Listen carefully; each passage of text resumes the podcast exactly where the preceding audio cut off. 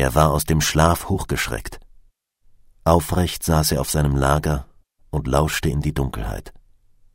Ein eisiger Hauch war durch den Raum gefahren und hatte ihn geweckt. Ein Wort hallte aus Schlaf und Traum zu ihm herüber. Totenwind. Später, Jahre später, viele Jahre später, sollte ihm dieser kalte Wind noch einmal begegnen. Totenwind.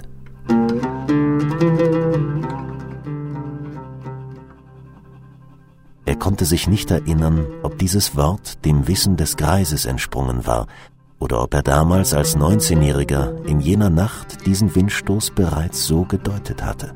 Fröstelnd saß er in seinem Schlafgemach und witterte in die Nacht.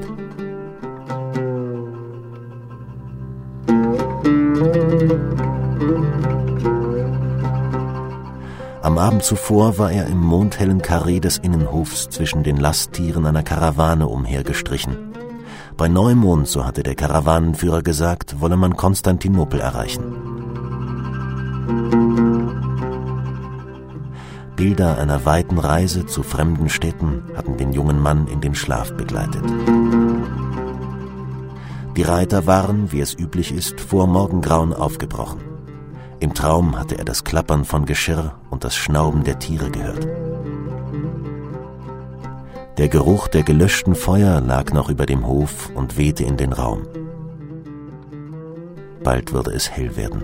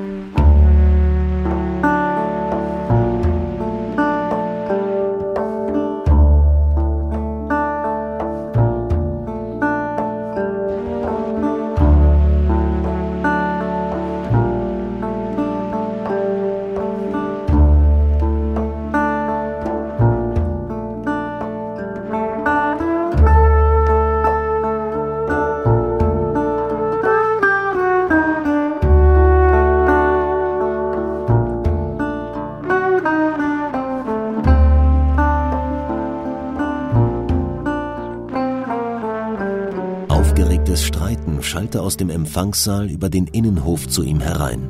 Er hörte knirschende Schritte. Mein Freund, mein Freund, rief eine unbekannte Stimme erregt. Abdelrahman spürte, wie sein Körper sich anspannte.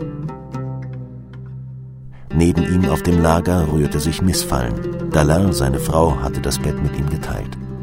Die dicken Kamelhaardecken waren vor Abderrahmans Brust zurückgeklappt Dallaire musste halb entblößt neben ihm in der Dunkelheit liegen. Sie zerrte an den Decken, ohne aufzuwachen. Die Schritte knirschten jetzt direkt vor dem Eingang des Schlafgemachs. Der Prinz hatte gerade noch Zeit zu kalkulieren, wo sein Dolch sei und wie lange er brauchen würde, ihn im Dunkeln zu finden. Doch es war hoffnungslos. Ungeschützt und splitternackt saß Abderrahman inmitten seiner Bettstatt, als der schwere Teppich im Türdurchgang mit einem Geräusch wie von einer dumpfen Trommel zurückgeschlagen wurde. Mein Freund, ihr müsst aufwachen, rief dieselbe fremde Stimme. Ein quälend langer Augenblick verstrich, ehe der flackernde Schein einer Öllampe die Türöffnung erhellte und Abderrahman die Silhouette von zwei Gestalten in seinem Zimmer ausmachen konnte. Was erlaubt ihr euch? Hörte er Badrs Stimme fauchen. Mit einem Satz stand der treue Diener im Raum und drängte die Fremden zurück. Dalal war augenblicklich wach. Sie erkannte die Bedrohung und wollte schützen, was ihr teuerstes war. Kaum hatte Badr die Eindringlinge zur Tür hinausgedrängt, da schoss Dalal an ihnen vorbei ins Freie, ohne ihre eigene Nacktheit und Verwundbarkeit zu bedenken. Abderrahman hörte das Patschen ihrer bloßen Füße unter den Arkaden sich entfernen. Sie lief zu ihrem Sohn Suleiman, der in einem anderen Teil der Privatgemächer schlief. Die beiden Fremden warfen sich einen Blick zu, der die Kunden von Freudenhäusern verriet. Im selben Atemzug aber gefror ihr Grinsen. Schlagartig wurde ihnen klar, dass sie ohne Erlaubnis, ja gegen den Willen der Bewohner, in einen Harem der Herrscherfamilie eingedrungen waren und die Frau eines Prinzen nackt gesehen hatten. Badr machte es plötzlich keine Mühe mehr, die beiden fortzuschicken. Der Vorhang fiel zurück. Abderrahman sprang auf die Füße und griff in dem dunklen Raum nach einem Gewand. Er streifte es über und trat unter die Arkaden des Innenhofs. Badr eilte ihm entgegen. Ben Muawiyah! Badr rief ihn bei seinem Vatersnamen, wie er es tat, wenn er offiziell klingen wollte. Ben Muawiyah, verzeiht mir. Er sah elend aus, wohl weil er Abderrahmans Zorn fürchtete, da er die Eindringlinge nicht abgefangen hatte. Das Öllicht in seiner Hand flackerte auf, und für einen Augenblick konnte Abderrahman Badrs Züge hell und deutlich erkennen. Nein, das war nicht Furcht vor einem Wutausbruch, was er auf Badrs Gesicht las, das war blankes Entsetzen. Ein Ausdruck, den Abderrahman nie zuvor bei seinem Freund gesehen hatte. Badr zupfte ihn am Ärmel seiner Jalebie und zog Abderrahman quer über den Innenhof zum Empfangssaal. Als sie die Mitte des Hofs erreicht hatten, rief der Muezzin vom Minarett der nahen Moschee zum Frühgebet.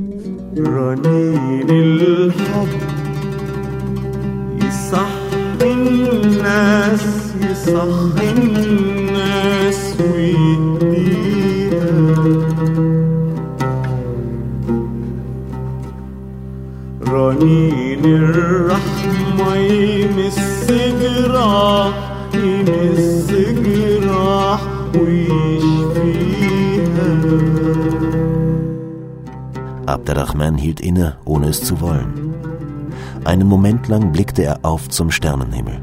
Eine Windböe fuhr in den Hof und durch den Stoff der viel zu dünnen Jalabie. Die Lampe erlosch. Der Docht glomm als winziger roter Funke in der Finsternis weiter. Wieder fror es Abderrahman. Niemand im Haus machte Anstalten zur Verrichtung des Morgengebets. Dafür war der Empfangssaal taghell erleuchtet. Badr zog seinen Herrn und Freund weiter.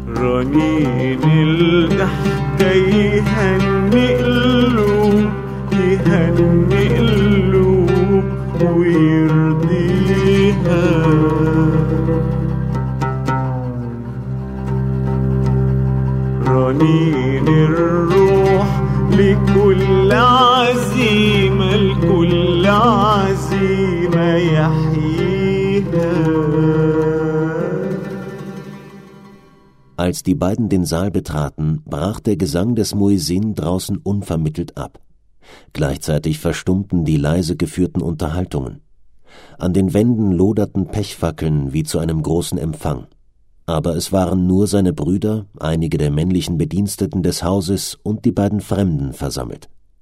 Ein uneingeweihter Beobachter hätte glauben können, sie alle hätten auf Abderrahmans Erscheinen gewartet.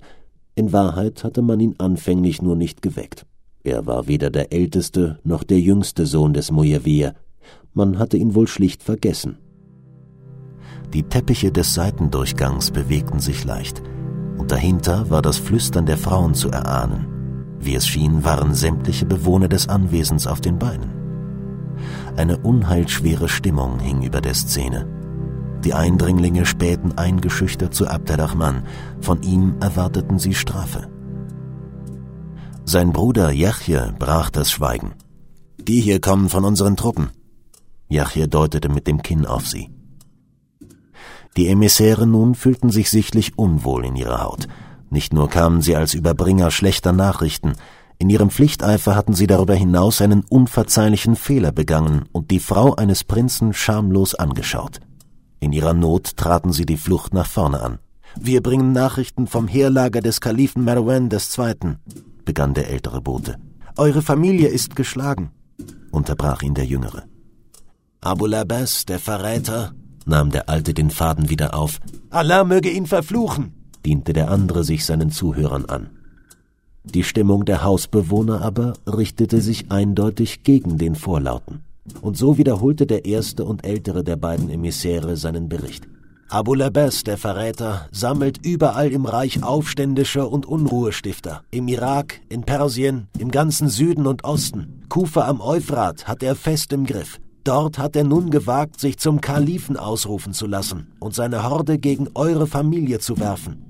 Sein Onkel Abdallah führte das Heer. Abu Labes, der Verräter, aber hielt sich selbst in sicherer Entfernung und verließ Kufa nicht. Der rechtmäßige Kalif musste Abdallah entgegenziehen. Eure Armee war groß und gut gerüstet, an die zwölftausend Mann, fiel der Jüngere ihm in die Rede. Ungeduldiges Raunen ging durch den Saal. Ein stattliches Heer, suchte der Alte die Situation zu retten, dennoch fehlten ihm Siegeszuversicht und Kraft. Kalif Merwan warf all seinen Mut in die Waagschale. Doch die Zerrissenheit des Landes wog schwerer. Die Gemeinschaft der Gläubigen ist zerstört. Das Reich lange schon kein Dar es Salaam, kein Haus des Friedens mehr. Der alte Bruderzwist zwischen den Stämmen des Südens und denen im Norden hat es tief gespalten. Unser Herrscher stieß jenseits des Tigris beim Wadi Sab auf die Armee Abdallahs. Wie ein Mann stürzten sich die aufständischen Horden auf das Heer des Kalifen. Noch vor Sonnenuntergang war es vernichtet. Wenige haben das Schlachtfeld lebend verlassen. Das Stöhnen der Sterbenden erfüllte die Nacht, ihr heiseres Flehen um Wasser. Erst Sonne und staubiger Wind am folgenden Tag ließen die tausend Kehlen verstummen. Der Pesthauch des Todes weht über die Steppe. Blutüberströmte Körper wesen neben dem versiegten Fluss, ein Fraß für die wilden Tiere der Wüste. Und der Kalif? drängte Jechje, um die unappetitliche Schilderung abzubrechen. Er konnte entkommen, suchte der Bote, den Umayyaden zu beschwichtigen, doch mochte ihn keine Stadt mehr aufnehmen. Mit knapper Not nur konnte er seinen Mördern entgehen. Er soll sich nach Westen in die Provinz Ifriqiya abgesetzt haben. Der ältere Bote erlaubte sich eine Pause. An jeder suchte zu ergründen, was die Flucht des Kalifen für die Familie bedeutete. Allmählich wurden die Prinzen ungeduldig und nervös. Auch euer Bruder Erben konnte verwundet entkommen, fügte der Gesandte hastig an, doch die Nachricht, die er zu überbringen hatte, stand gegen ihn. Abdallah schickte Beduinen auf ausgeruhten schnellen Kamelen hinter Erben her. Eine gefährliche Ruhe herrschte im Raum. Nur das Brennen der Pechfackeln in ihren eisernen Haltern war zu hören. Eben war der Stolz aller im Haus des Mujawiye. Es gab keinen tapfereren Krieger unter den Omayyaden. Abderrahman sah seinen älteren Bruder schon als künftigen Kalifen ihres Geschlechts auf dem Thron in Damaskus. Jechje stieß den jüngeren der beiden Unheilskünder in die Mitte. Was ist mit unserem Bruder? herrschte er ihn an. Der Bedrängte empfahl seine Seele dem Schicksal. Im Namen Allahs, des Gnädigen und Barmherzigen, Gestern Mittag brachten sie euren Bruder vor den General Abdallah. Der ließ Aban einen Fuß und eine Hand abhacken, die Wunden aber mit Tüchern schließen, damit sein Sterben lange dauere. Hinter dem Teppich, der den Seitenausgang der Empfangshalle verdeckte, war leises Schluchzen zu vernehmen. Die Frauen begannen zu jammern und zu heulen. Sie riefen Allah an. Dann stießen sie Verwünschungen und Flüche gegen Abdallah, Abu Labas und gegen deren Kinder aus.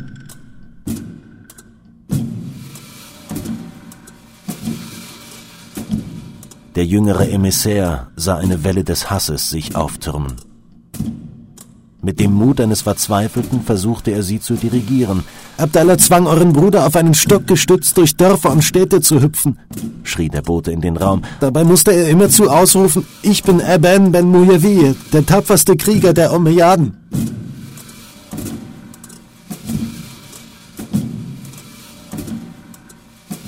Die Wut im Empfangssaal erreichte ihren bedrohlichen Höhepunkt.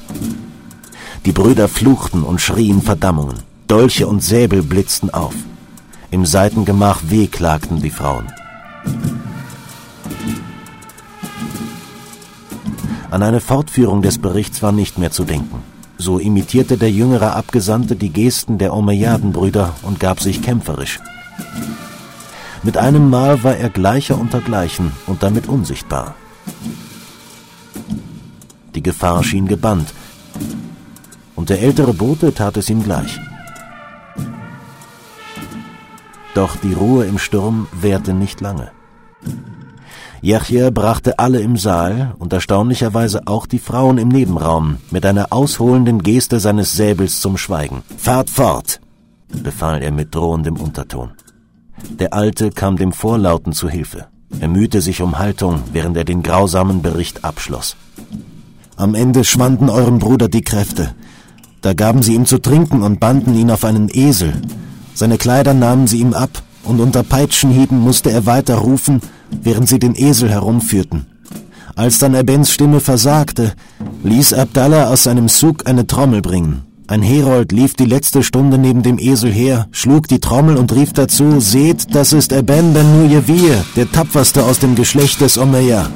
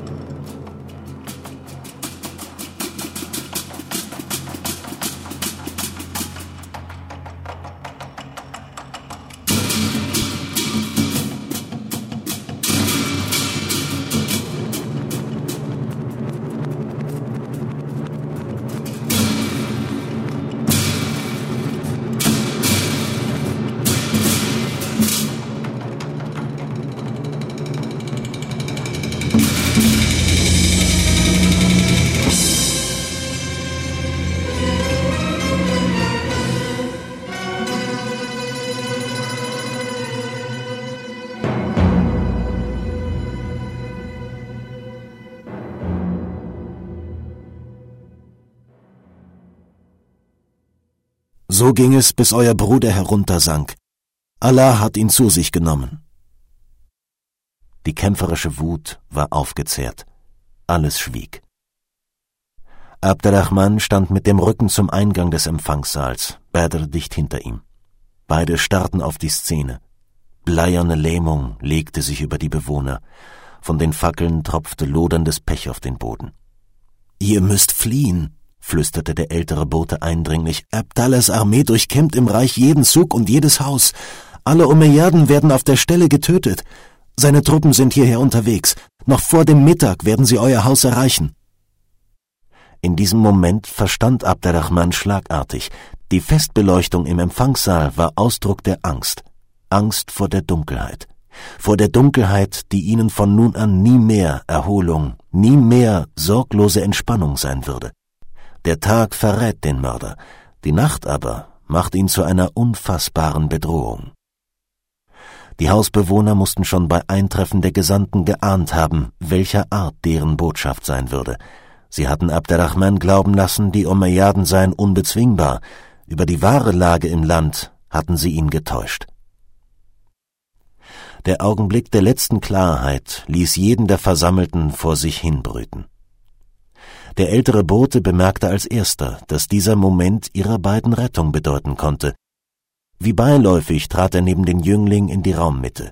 Väterlich legte er seine Hand um dessen Schulter, unmerklich schob er ihn zum Ausgang. Doch da stand immer noch Abderrahman. Mit einer höflichen Geste wollte der zur Seite treten, dabei aber stieß er rücklings gegen Badrs Brust und trat wieder einen Schritt vor. Die Emissäre verstanden diesen Schritt falsch. Sie griffen nach den Dolchen an ihren Gürteln und wollten sich des vermeintlichen Angriffs erwehren. Jechje und zwei der Umayyaden kamen ihrem Bruder zu Hilfe. Sie traten dicht hinter die Boten. Abderrahman schont uns. Der ältere Gesandte ließ seine Hand sinken. Wir waren immer treue Diener eures Großvaters Hisham, flehte er mit gebrochener Stimme. Abderrahman reichte ihm die Hand. Freunde in der Not sind Günstlinge in Zeiten des Glücks, sagte er.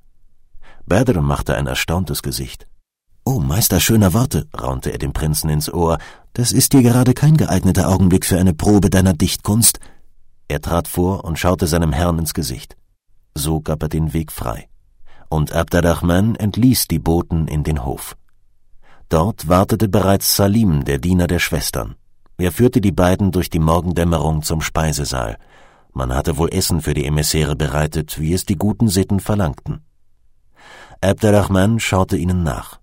Die Gefährten des alten Hisham hatten ihren Auftrag überlebt. Und was für Abderrahman mehr noch zählte, sie waren seiner Familie auch im Moment ihres Sturzes noch treu ergeben. Solche Verbündeten würden die Umayyaden in Zukunft dringend benötigen.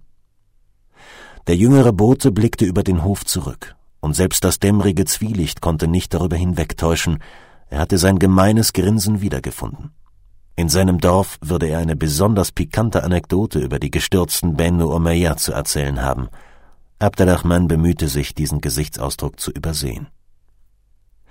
Im Empfangssaal war in der Zwischenzeit ein Tumult losgebrochen. Die Umayyadenbrüder und deren Dienerschaft redeten wild aufeinander ein. Jeder versuchte, sich schreiend Gehör zu verschaffen.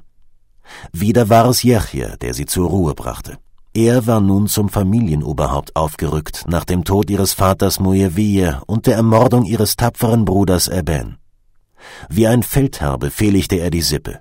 Alle, auch die Frauen und Kinder, so entschied er, würden das Haus noch an diesem Morgen verlassen. Er selbst wollte mit Abderrahman und dem jüngeren Bruder Omar nach Osten aufbrechen. Unter den Stämmen am Tigris werde er Verbündete suchen, bis Marwan mit einem frischen Heer aus Ifriqiya herbeigeeilt sei. Badr sollte als Bote zwischen verschiedenen Verstecken der Familie hin und her reisen. Als befreiter Sklave konnte er glaubhaft versichern, er habe sich von den Umayyaden losgesagt. Badr war von allen der am wenigsten gefährdete. Geht jetzt, befahl Yahya. In einer Stunde brechen wir auf. Abderrahman verließ den Saal. Yahya nahm Badr für einen Moment beiseite. Sorg du dafür, dass dein Herr dann auch fertig ist, flüsterte er ihm zu. Badr signalisierte dem Prinzen, dass er den Wink verstanden hatte. Ein schweres Stück Arbeit lag vor dem Diener. Abderrahman war ein guter Reiter und großartiger Bogenschütze. Am meisten aber begeisterten ihn die Künste, allen voran die Schriftkunst. Kein Ausritt war möglich, ohne dass Abderrahman, nachdem Bogen und Pfeile gepackt waren, durch alle Räume des Hauses rannte, um hier ein Tintenfässchen, dort seine Lieblingsfeder und wieder woanders Papyrus oder ein Gedicht, an dem er gerade feilte, zusammenzusuchen. Bisweilen verschlang diese Prozedur einen ganzen Vormittag. Abderrahman war nicht zum Herrschen oder für irgendeine sinnvolle Tätigkeit erzogen worden, er war ein unbedeutender Prinz. Man hatte ihm nur beigebracht, im Luxus zu leben. Er war ein Träumer. Abderrahman ging über den Hof zurück in sein Schlafgemach. Die Sterne waren verschwunden, ein erstes dunstiges Blau breitete sich über den Himmel. Es würde ein kalter, sonniger Wintertag, und wieder würde der erhoffte Regen ausbleiben. Wen Allah bestrafen will, den lässt er sein Land schlecht regieren. Anschließend verweigert er ihm den göttlichen Regen, bis das Volk meutert. Das Schicksal der Umayyaden schien besiegelt. Abderrahman schlug den Wintervorhang zu seinem Zimmer beiseite und klemmte ihn hinter der reich verzierten Truhe neben dem Eingang fest. Im Raum war es zu dieser Stunde wärmer als draußen. Er rollte die schweren Decken auf seinem Lager ein und band sie mit einem Lederriemen zusammen. Auf Anhieb fand er nun seinen Dolch im Halblicht legte ihn mit einem Bündel Pfeile oben auf die Rolle Decken, schulterte seinen Bogen und trug alles unter die Arkaden. Badr würde es einsammeln kommen. Dann schlüpfte er in den Harem und fand Dalal in ihren Räumen. Sie beschäftigte Suleiman, den das Treiben im Haus aufgeweckt hatte.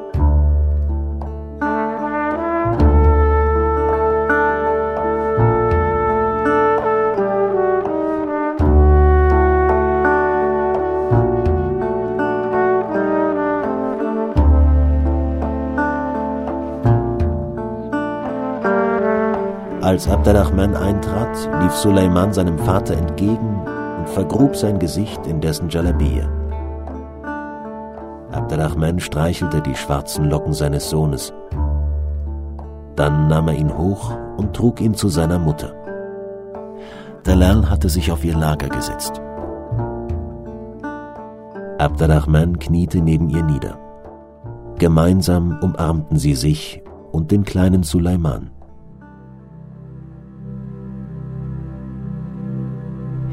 Die Wärme dieser Umarmung war einer der drei Eindrücke dieses Morgens, die Abderrahman bis ins hohe Alter lebendig waren.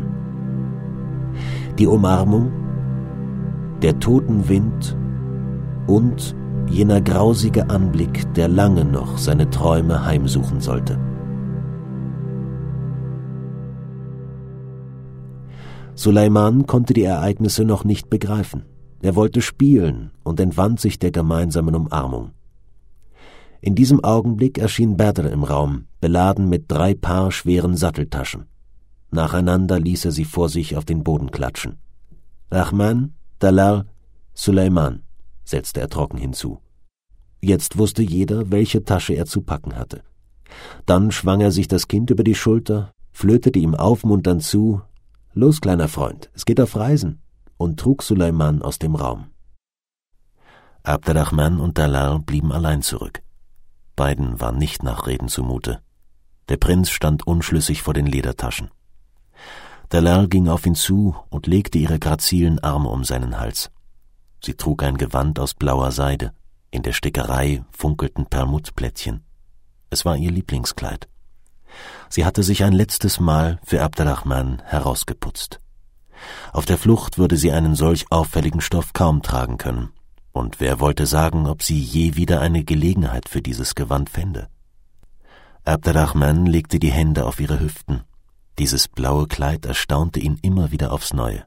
Die Seide war so fein, dass er die Wärme ihrer Haut, ja ihrer Haut selbst durch den Stoff spürte. Sanft zog er seine Fingerspitzen aufwärts. Delal hob kaum merklich die Schultern.